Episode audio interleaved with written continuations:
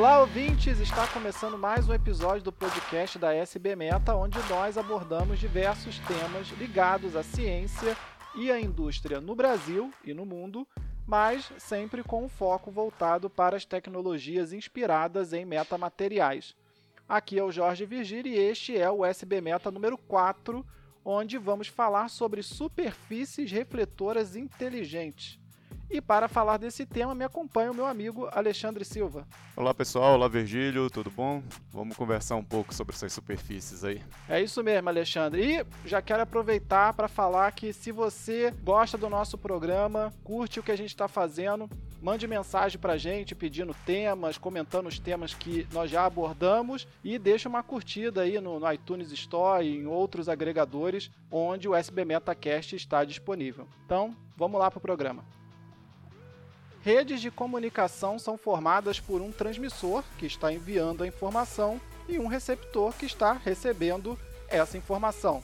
No caso específico dos sistemas sem fio, como os nossos sistemas de telefonia celular ou Wi-Fi que a gente usa em casa ou no trabalho, essa informação é transmitida do transmissor para o receptor por meio de ondas eletromagnéticas radiadas através do ar, do espaço livre que existe entre o transmissor e receptor. E nesses sistemas convencionais que nós utilizamos no nosso dia a dia, essas ondas eletromagnéticas se propagam de forma totalmente descontrolada até atingirem o receptor. Isso significa que objetos presentes né, no vão que existe aí entre o transmissor e o receptor podem interagir com a onda eletromagnética, desviando seu percurso ou introduzindo erros na informação que ela carrega. Esse efeito é particularmente emblemático para sinais de frequência mais elevada, que, por terem um comprimento de onda pequeno, tendem a interagir mais com os obstáculos que encontram pelo caminho. Por essa razão, na atual busca por novas arquiteturas de redes de comunicação sem fio para o 5G e para as futuras redes 6G, tem sido proposta a criação de meios de propagação reconfiguráveis em tempo real. E aí o que, que isso significa em língua brasileira? Significa revestir os obstáculos, podem ser um prédio, uma mesa, o que seja,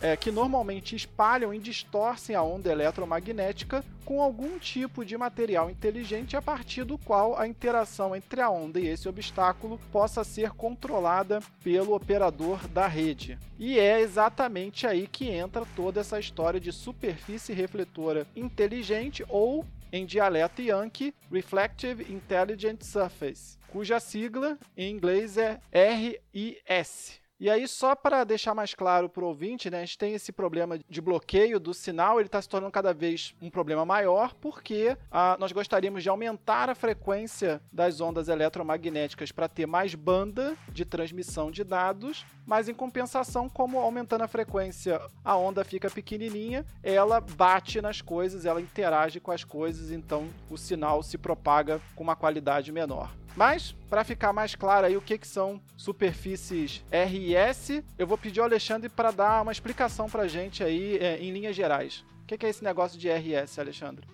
Bom, Virgílio, as RS são metasuperfícies, ou seja, superfícies feitas a partir de metamateriais que podem ter suas propriedades refletivas, nesse caso, controladas via software. Ou seja, o operador da rede pode programar essas superfícies para determinar como elas refletem as ondas eletromagnéticas que incidam sobre ela. Basicamente funciona assim. Para uma superfície refletora plana normal, quando uma onda incide sobre ela com um determinado ângulo, a sua energia é refletida, e esse ângulo de reflexão é igual ao ângulo de incidência. Essa é a lei de reflexão clássica, chamada de lei de Snell, que a gente vê no colégio. E ela é representada por uma equação bem simples, válida para qualquer superfície homogênea. Já as metasuperfícies são superfícies formadas por vários pequenos elementos, geralmente metálicos, e que, de acordo com você posiciona cada elemento, você pode controlar a direção de reflexão, e vamos dizer assim, se rebelar contra a lei de Snell, pelo menos da forma como ela foi concebida inicialmente o que acabou levando ao desenvolvimento da lei de Snell generalizada, que ela é um pouquinho mais complicada que a lei de Snell inicial, mas ela continua simples. Esses pequenos elementos usados nas metasuperfícies são geralmente chamados de metaátomos, pois a forma como eles são posicionados nos permite projetar o comportamento de uma onda eletromagnética ao incidir na metasuperfície. É importante frisar, aliás, que embora estejamos falando de, sobre reflexão nesse caso, as metasuperfícies podem ser usadas para o controle de todo tipo de interação com a onda, incluindo o bloqueio total ou parcial do sinal, espalhamento, difração da onda, etc. Obrigado, Alexandre, pela explicação. E embora a gente tenha falado até agora apenas de ondas eletromagnéticas, as RS podem ser aplicadas a todo tipo de onda, como por exemplo ondas térmicas sonoras ou as ondas do mar. O caso das ondas do mar tem sido investigado, por exemplo, nas universidades de é, Xiamen e Shangjiang, na China. Sei lá se a minha pronúncia está correta, mas é como está escrito. E essas RS né, têm sido utilizadas para concentrar as ondas do mar e, com isso, aprimorar a eficiência da conversão de energia dessas ondas em energia elétrica. Já na Universidade de Aalto, na Finlândia, que eu também não faço a menor ideia se está correta a pronúncia, têm sido criadas metasuperfícies que manipulam a propagação do som. De acordo com a professora Ana Dias Rubio, que trabalha nesse projeto finlandês, mas deve ser de algum país latino, as soluções existentes para controlar a reflexão das ondas têm baixa eficiência ou são de difícil implementação. Nós resolvemos ambos os problemas. Não apenas descobrimos uma maneira de projetar metas superfícies altamente eficientes, como também podemos adaptar o design para diferentes funcionalidades essas metas superfícies são uma plataforma versátil para o controle arbitrário da reflexão. Mas, Virgílio, isso é novidade? Pois é, Alexandre. É, um dos problemas com o novo boom de publicações acerca de RS é que o assunto não é exatamente uma novidade. Desde que os metamateriais apareceram lá na época das pirâmides do Egito, mentira, desde o começo aí dos anos 2000, superfícies inteligentes têm sido usadas para manipular as ondas eletromagnéticas. Aliás, muito antes mesmo dos metamateriais, as chamadas antenas refletoras já usavam os chamados relays refletivos para controlar melhor a propagação do sinal. Então, RS não são a grande descoberta do milênio, como muitos textos sensacionalistas fazem crer. É um assunto velho que agora tem encontrado aplicações, mas não é nada que não se soubesse antes. Sim, o conceito de metamateriais ou metasuperfícies reconfiguráveis já é velho conhecido na nossa área de pesquisa. O motivo principal para tanto barulho é que está usando o termo mágico, ou seja, usar inteligência artificial, daí vem a parte inteligente do, do nome, para controlar individualmente os metaátomos. O problema com essa tecnologia, Virgílio, é que existe um compromisso entre o quanto ele pode ser reconfigurável, ou seja, o quanto ele pode ser controlado, e o seu custo. Um material absolutamente reconfigurável exige um controle eletrônico sofisticado, que incluiria elementos ativos, elementos que precisam de fonte de energia, como transistores. Isso é atualmente proibitivo se você quiser usar essas superfícies em larga escala, cobrindo prédios inteiros, por exemplo, como o pessoal fala por aí. Por essa razão, o foco tem sido no desenvolvimento de RS passivas, que usam comunicação retroespalhada, Backscatter Communication, que é muito usado em sistema de RFID, ou sistemas de relay reflexivos, capazes de coletar energia das ondas incidentes e do ambiente, de forma a empregar elementos ativos sem a necessidade de uma fonte local de energia. Há também o problema de quanto da energia inicial realmente ilumina essas superfícies, já que esse sistema de telecomunicações não usa antenas tão diretivas assim. Ou seja, somente parte da energia irradiada inicialmente vai conseguir iluminar as metasuperfícies e ser refletida. Além disso, como a superfície tem que saber onde o usuário está, que é essa grande ideia aí, ela tem que pegar parte dessa energia da onda para fazer o seu processamento interno. Agora imagina fazer isso para vários usuários. Pois é, Alexandre, a questão da energia é a principal limitação dessa, dessa tecnologia, porque a gente vê muito artigo, por exemplo, que é publicado em processamento de sinais. E no mundo do processamento de sinal, as pessoas imaginam que tudo funciona. Então, você simplesmente parte do princípio que você sabe onde uh, o, seu, o seu usuário está, você não tem limitações de energia no seu metamaterial, uh, o seu sinal ele vai iluminar o seu metamaterial da forma ideal, e aí você consegue fazer coisas extraordinárias. Mas no mundo real, real, onde você vai ter que implementar esses sistemas de alguma forma. A controlabilidade disso depende de uma eletrônica que consome muita energia. E se você fizer tudo passivo, que seria o ideal, você tem controle, um controle muito limitado, né? Você pode no máximo determinar um ângulo específico para onde aquela metasuperfície iria irradiar os sinais conforme eles vão chegando. Supondo que você conseguisse tornar essa superfície imune à polarização da onda, né? imune à direção com que a onda incide sobre o material.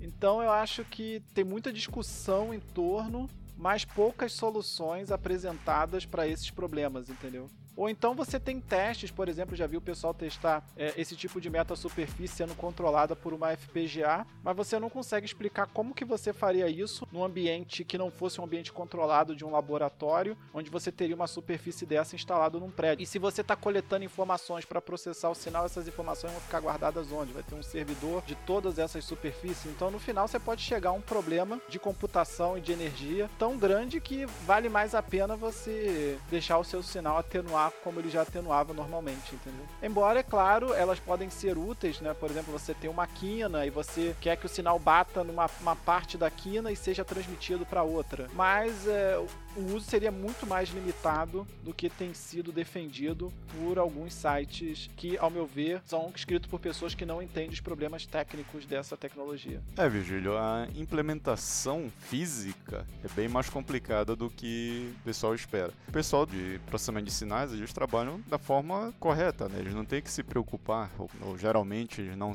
têm que se preocupar de como o equipamento vai funcionar. Eles se preocupam em pegar o sinal, o sinal vai estar lá de graça para eles, de alguma forma, eles vão trabalhar em cima daquele sinal e enviar aquele sinal também de graça de alguma forma. Agora, se você for ver a implementação física, com todo o aparato necessário para fazer essa meta-superfície funcionar a contento, ela deixa de ser uma meta-superfície e já se torna um equipamento muito grande, que vai precisar de bateria, vai precisar de processamento. Então ainda tem muita coisa para desenvolver, mas ela tem a sua zona de atuação no sistema de telecomunicações. Pois é, Alexandre, por isso que eu citei essa diferença entre a, a implementação disso e o que você faz quando você está simplesmente estudando processamento de sinal. Porque quando você está estudando processamento de sinal, às vezes as pessoas se propõem coisas que é, são impossíveis de serem implementadas, pelo menos no atual estágio da tecnologia. Né? Então, dá um exemplo é, simples: phased array. Você é, pode propor lá que você vai colocar 5 mil é, faseadores em, em, cada uma das suas antenas e fazer um Massive MIMO, né, uma antena composta por milhares de anteninhas e isso funciona perfeitamente no MATLAB. Você vai fazer a conta e você vai ver que você consegue fazer coisas extraordinárias em termos de conformação do feixe. Mas na prática, quando você tem que fazer um negócio desse, você para fazer os faseadores, você tem que usar é, elementos ativos, é, elementos que geram muito calor e que ocupam muito espaço, então já deixa de ser uma coisa factível, entendeu? Então eu acho que nesse momento que a gente está falando de, de materiais inteligentes, etc., é preciso que as pessoas trabalhem de forma mais integrada. O que eu quero dizer é, não dá mais hoje para você pensar a parte de processamento de sinal e a parte de, de microondas ou ondas milimétricas, né, a parte de design de, de sistemas de microondas ou ondas milimétricas, de forma totalmente independente. Aí eu faço o meu trabalho aqui desenvolvendo esse sistema do ponto de vista físico, depois o outro cara lá vai fazer o processamento de sinal abstraindo a física dos objetos e lidando apenas como sistemas ideais. Devido a diversos é, problemas que a gente tem hoje, principalmente ligados à eficiência energética e ao fato de que a gente está usando os sinais para reconfigurar os sistemas físicos, as coisas têm que ser pensadas juntas, senão você vai escrever um monte de paper que no final não dá para ser implementado. E, do ponto de vista da engenharia, o que nos interessa é aquilo que dá para ser implementado. Exatamente. Tecnologia, assim como toda a área da ciência, está virando cada vez mais multidisciplinar. Então não existe mais o, o carinha que trabalha num ponto, ponto pequeno do sistema e o outro que trabalha num outro ponto do sistema e essas coisas vão se interligar maravilhosamente bem quando os dois estiverem terminados. Hoje em dia essa interação entre a pessoa que faz a parte de software, a pessoa que faz a parte de hardware é cada vez mais importante. A tecnologia evolui para problemas cada vez mais complicados. Exatamente. Aí só né, finalizando o que eu falei, como você tem agora hardwares que são definidos por software, que é o caso dessas RS, a gente tem que ter um, um, pessoal que pensa as duas coisas juntos, entendeu? Então não dá para imaginar que eu tenho um hardware que eu vou rodar um software por cima dele. Porque na verdade o software está modificando o hardware, que aí vai interagir com o software de outra forma, e essas coisas tem que ter uma linguagem comum aí, né? Então, na verdade, a pessoa que vai fazer o design de uma meta superfície, ela tem que atuar nos dois campos. Ou seja, pensar o processamento do sinal, mas sem perder contato com o mundo físico, uma preocupação que não se tinha antes, né? Que esses blocos eram feitos em estágios diferentes do design do equipamento. E aí talvez, já estou estendendo o assunto aqui para outras questões que a gente pode abordar em outro episódio, talvez exista até um problema de formação aí, porque a gente continua formando as pessoas para atuar em campos muito específicos, quando na verdade os novos sistemas, principalmente no futuro 6G, vão ser cada vez mais integrados e exigir um profissional de engenharia elétrica que seja mais multidisciplinar, né? onde a física e o processamento do sinal não fiquem, vamos dizer assim, tão apartados um do outro. Vamos passar aqui para as nossas considerações finais, Alexandre? Vamos lá. Esse assunto tem ainda muito pano para manga. Não é uma coisa tão simples como a gente conversou hoje, até porque tem que ser uma coisa bem condensada aqui. Mas quem tiver interesse, tem muita coisa para ler, para estudar sobre metasuperfícies. E se você está entrando na faculdade, está no meio da faculdade, ou não terminou, está fazendo uma pós-graduação e quer adentrar nesse mundo, cada vez mais você vai precisar ter conhecimento de engenharia, de física, de química, porque você tem que fabricar isso e muitas das vezes você tem que fazer isso usando os conceitos da química. Então o futuro é esse interesse tanto da ciência quanto da tecnologia. Juntar, mesclar conhecimentos de várias áreas. Então, se você quer trabalhar nisso, vale a pena você procurar literatura sobre essas outras áreas. E essas superfícies, não só as metasuperfícies, mas especificamente essas superfícies refletivas, elas têm o seu lugar ao sol, como eu falei. E quem sabe num, num, outro podcast a gente entra mais a fundo em algum ponto mais específico dessa área de metasuperfície, de metamateriais. Então, pessoal, espero que vocês tenham gostado do episódio de hoje. Grande abraço, até o próximo. Obrigado, Alexandre. E volta a falar, caso você tenha gostado desse episódio, curte aí na, nos agregadores. Se você também tiver algum comentário, alguma colocação a fazer sobre o assunto abordado nesse e em outros episódios, escreve lá nos comentários ou é, entre em contato com a gente através do e-mail da Sociedade Brasileira de Metamateriais, que é o sbrameta.gmail.com, né, que é o e-mail que a gente está utilizando por enquanto. Então, muito obrigado mais uma vez pela atenção e até a próxima.